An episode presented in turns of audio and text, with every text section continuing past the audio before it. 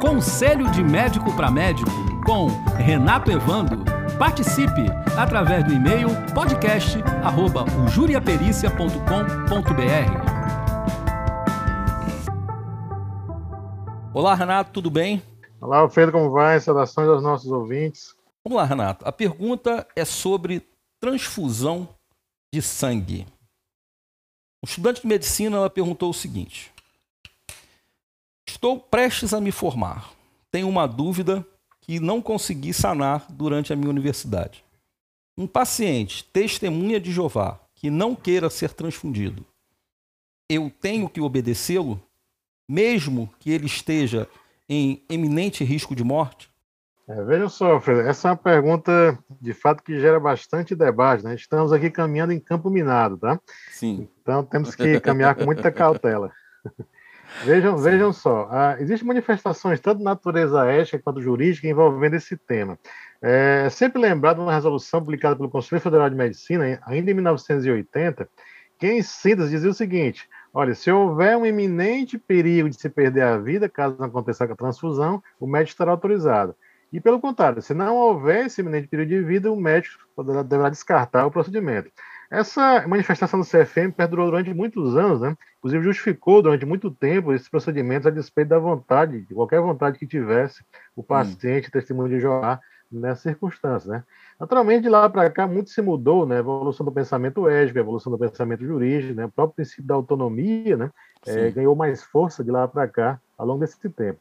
Tanto assim que o, o CFM ele revogou essa manifestação de 1980 é, em 2014, dizendo que, na verdade, de forma sintética também, que deverá ser estudado melhor esse problema, né, para que, de fato, em cada caso concreto, a, seja o médico adote a melhor opção. Ou seja, não há de fato hoje, em relação ao CFM especificamente, nenhuma resolução específica né, que trate a testemunho de Jeová. No entanto, nós hum. podemos utilizar de forma indireta outros dispositivos previstos no Código de Ética Médica. E aí, mais uma vez, né, o que nós vamos ter que cotejar, é, comparar lado a lado, são dois princípios da bioética extremamente relevantes. De um lado, o princípio da autonomia, ou seja, a possibilidade do paciente escolher, sim, né, o melhor tratamento, a melhor possibilidade de terapêutico, pelo menos tentativa de terapêutico para a sua enfermidade, e, por outro lado, o princípio da beneficência, né? Ou seja, qual seria o benefício de eu deixar de, de dar alguém a possibilidade, né, de talvez não ter a vida ceifada devido à gravidade do quadro, caso eu faça a transfusão. Então, temos que sempre pesar esses dois princípios no caso concreto. Mas veja, o Código de Ética Médica, eu destacar aqui dois dispositivos dele. Primeiro, o próprio capítulo inicial, é o capítulo dos princípios, diz lá no princípio 21 que no processo de tomar de decisões profissionais de acordo com seus ditames de consciência e as previsões legais, o médico aceitará as escolhas de seus pacientes relativas aos procedimentos diagnósticos e terapêuticos por eles expressos, desde que adequados ao caso e cientificamente reconhecidos. Esse é um ponto, portanto, né, que o médico deverá, portanto, ter uma, uma observação à autonomia, né, o direito de escolha do paciente. Por outro lado, lá no capítulo 5 do Código de Ética também, que trata de relação com pacientes familiares, está no artigo 31, dizendo que é verdade ao médico, né? Diz respeitar o direito do paciente ou de seu representante legal de decidir livremente sobre a execução de práticas de diagnóstico terapêutico, salvo, aí eu destaque aqui, salvo em caso de iminente risco de morte. Então, veja, a ideia, então, aqui, em que pese não existir essa resolução específica do CFM, pelo menos não ainda, é, vários regionais já se manifestaram sobre isso, em que o médico deverá observar no caso concreto, né, se existe esse não iminente, de fato, perigo de morte, no caso, inclusive, também da testemunho de Jeová. Então, do ponto de vista ético, desde que muito bem justificado, muito bem fundamentado, né, inclusive já previamente ao procedimento, se for o caso de um procedimento eletivo principalmente, né, e fique, fique muito bem documentado, muito bem claro, né, que de fato poderá sim acontecer se houver um iminente perigo de morte. No entanto, é, como vários assuntos na sociedade, Alfredo, é, essa questão também foi judicializada. Né?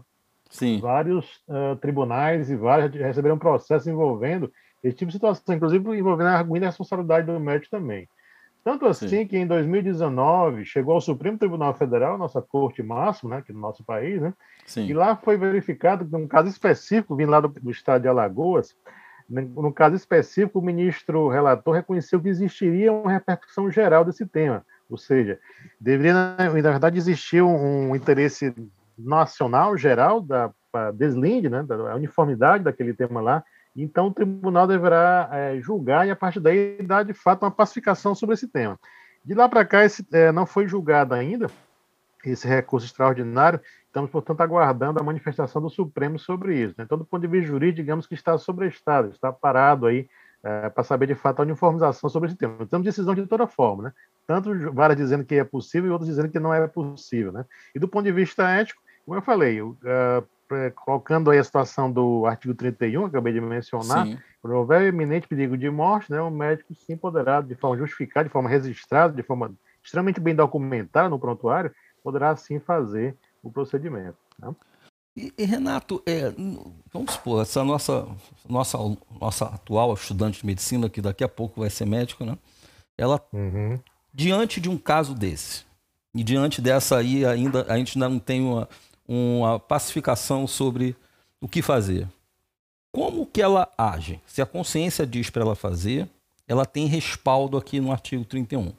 Ela vai lá e faz, mas ela tem como ter mais algum respaldo, ela, ela conversa com, com ela leva isso para discussão para o, a comissão de ética ou então para o próprio CRM.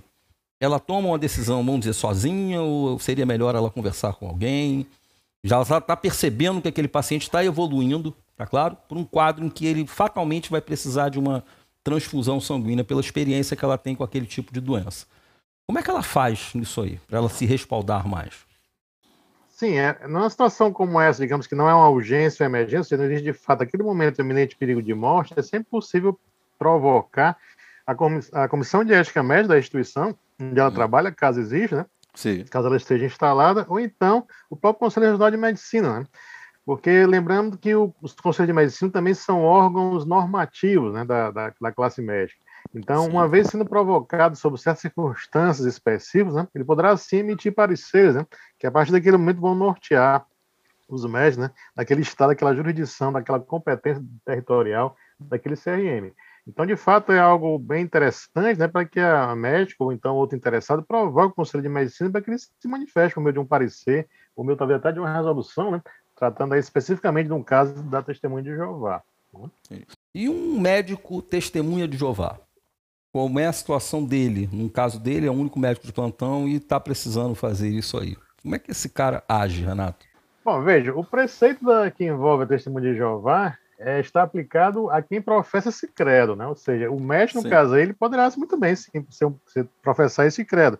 Não significa dizer que os pacientes dele, né, ou, é, tenham que ter as mesmas convicções, os mesmos uh, entendimentos que ele tem é, considerando a liberdade religiosa que nós temos aqui no nosso país, né? Sim. garantida inclusive constitucionalmente. Então, isso não poderá interferir de forma nenhuma na sua conduta médica. A conduta vai, deverá ser sempre baseada, fundamentada nos critérios científicos. Né?